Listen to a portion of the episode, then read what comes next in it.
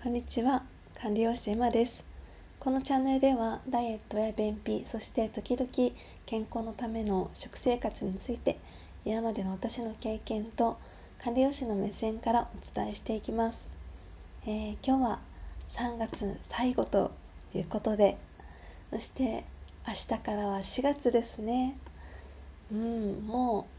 うあっという間に春になりました。このね、まあ、季節の変わり目で気温の変化も大きいですのでお体にはお気をつけてお過ごしください。それで、まあ、この時期はそうですね肌トラブルとか多いかなと思いで私もねすごく気をつけているのでそういったことを話そうかなと思っています。でその肌今日はその肌のね赤みと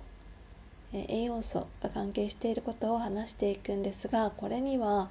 私のダイエットしてた時の経験があります。でダイエットを、まあ、前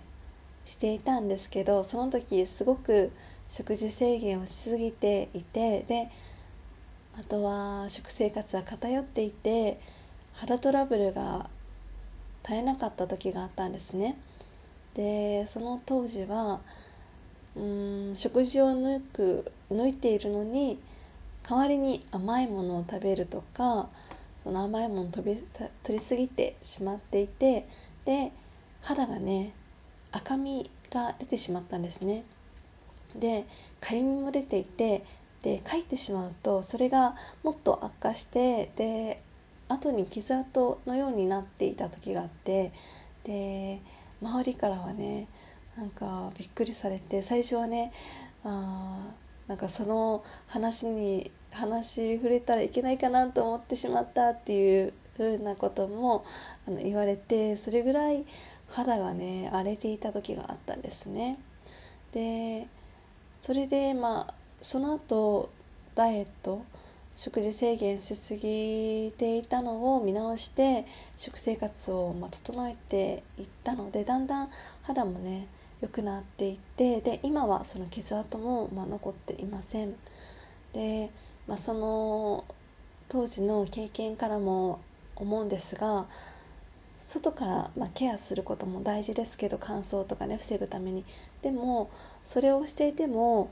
なんだか肌が良くならない。肌荒れが肌荒れになってしまうっていう時あと赤みが出てしまうかゆみが出るっていう時は体内のそのケアが不足していることもあるんですよね。それが栄養不足です。でそのいろんな栄養不足もあるんですが、まあ、いろんな栄養素が関わってくるんですけど今日はその中でも亜鉛についてお話ししていきます。この亜鉛前の収録であの食欲が出てしまう時って亜鉛不足もありますよっていうお話もしたんですがこれが肌荒れにも関係してくるんですよね。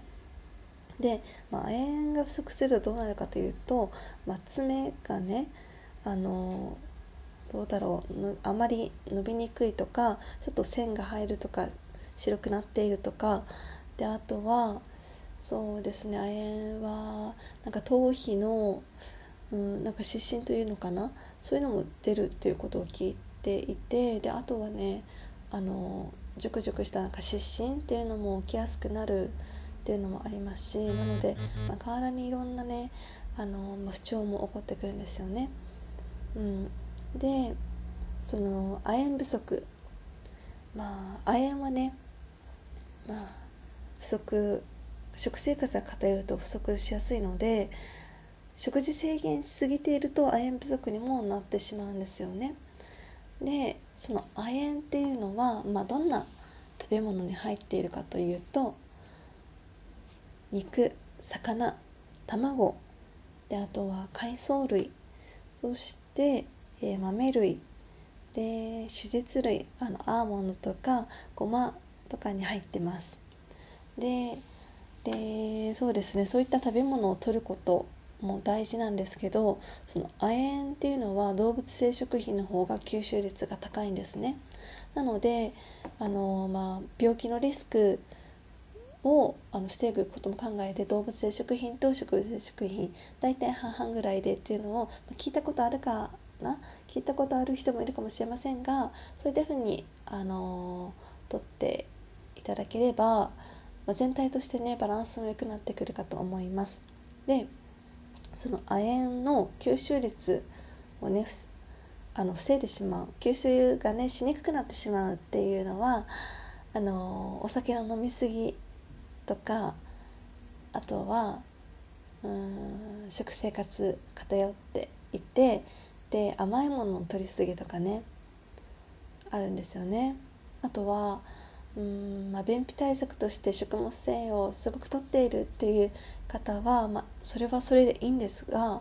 食物繊維の取りすぎもね亜鉛の亜鉛を吸収しづらくなってしまうんですよね。絡め取ってしまって。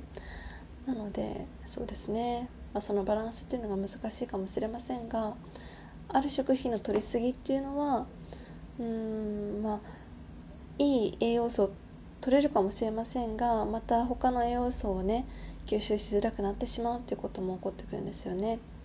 であとはフィチン酸といって玄米とか豆類とかに多く含まれているもの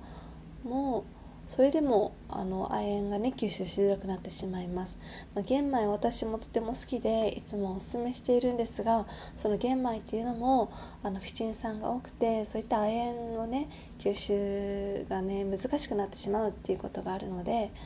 まあ、大体ご飯じゃない1杯あの軽く1杯とかねそういう風にあの何でも取りすぎ取りすぎずにあの、まあ、いろんな食材をちょこちょこと取っていくと栄養素がねいろんな栄養素を取れるかと思います。うん、でそうですねなので、まあ、その亜鉛